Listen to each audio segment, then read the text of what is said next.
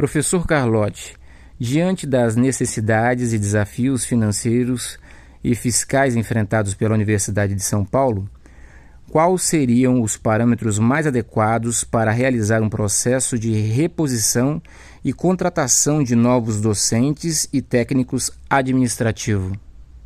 Item importante que certamente vai ser decisivo nos próximos anos, que é a contratação de docentes. É, o professor aposentou, dois anos da aposentadoria dele, vinha uma vaga é, para o departamento para fazer a substituição. Nós ficamos anos nesse, nesse modelo. E mais recentemente esse modelo foi suspenso e agora nós temos um modelo de editais. Então você elege um determinado é, modelo para contratar e quem tem o JP FAPESP ganha uma vaga USP. Quem traz um pesquisador exterior com é, Bolsa Car CAPES tem uma, um apoio da USP. Projetos de grande valor, acima de tantos milhões, você também ganha uma vaga USP. É uma proposta interessante, mas ela não dá previsibilidade para o diretor. Quem está entrando na direção, acho que uma das primeiras coisas que vai fazer é fazer uma lista das aposentadorias durante a sua gestão e deixar no bolso e todo dia olhar, dormir com essa lista para saber como vai resolver esse problema. E hoje nós não temos é, essa regra. Então é importante nós estabelecermos uma regra para que isso seja um, um, uma, uma situação estável, que todo mundo seja consenso, ou pelo menos tenha conhecimento como nós vamos fazer a substituição de docentes. Eu coloco aqui um exemplo, não é necessariamente é, essa regra que, que seja implementada, mas é só um modelo. Então, depois de uma discussão com o COP,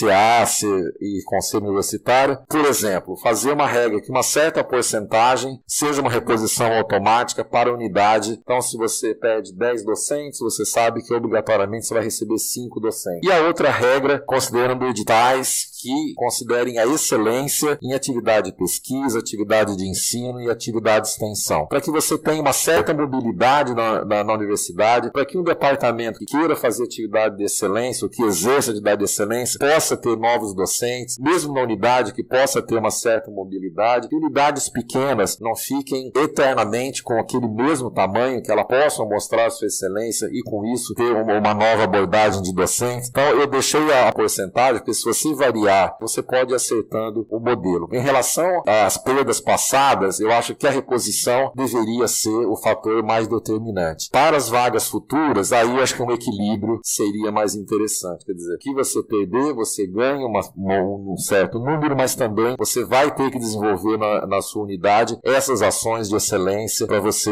é, poder manter os seus docentes. Então, eu acho que o importante aqui é dizer que precisa de um modelo. Nós não, nós não podemos é, continuar que é uma hora você acha um critério, depois você acha outro critério, saber nos próximos meses aí quanto docentes ele vai ganhar, com qual critério. Então isso tem que ser um acordo, tem que ser a comunidade participar dessa decisão. Eu vou dar atenção aos técnicos administrativos, eu acho que nós precisamos, como eu disse anteriormente, voltar a uma avaliação e progressão da carreira, mas fazer uma discussão de antes é, de fazer esse movimento. É, já fui perguntado em várias vezes o servidor, mas que mês você vai começar?